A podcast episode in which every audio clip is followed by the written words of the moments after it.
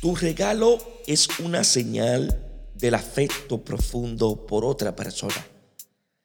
Al entregar un obsequio ofreces tu corazón gratuitamente.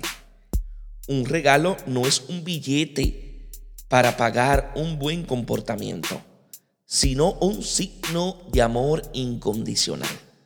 Un regalo no es una carnada para enganchar a otra persona en tus propósitos, por buenos que sean. Un regalo es una ofrenda generosa para significar que el otro es una persona maravillosa que se merece lo mejor del mundo. El regalo es una muestra de cariño.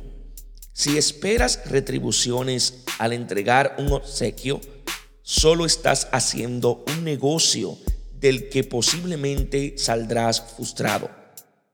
Ama, entrega el corazón sin condiciones. Dios os bendiga en sabiduría y en santidad.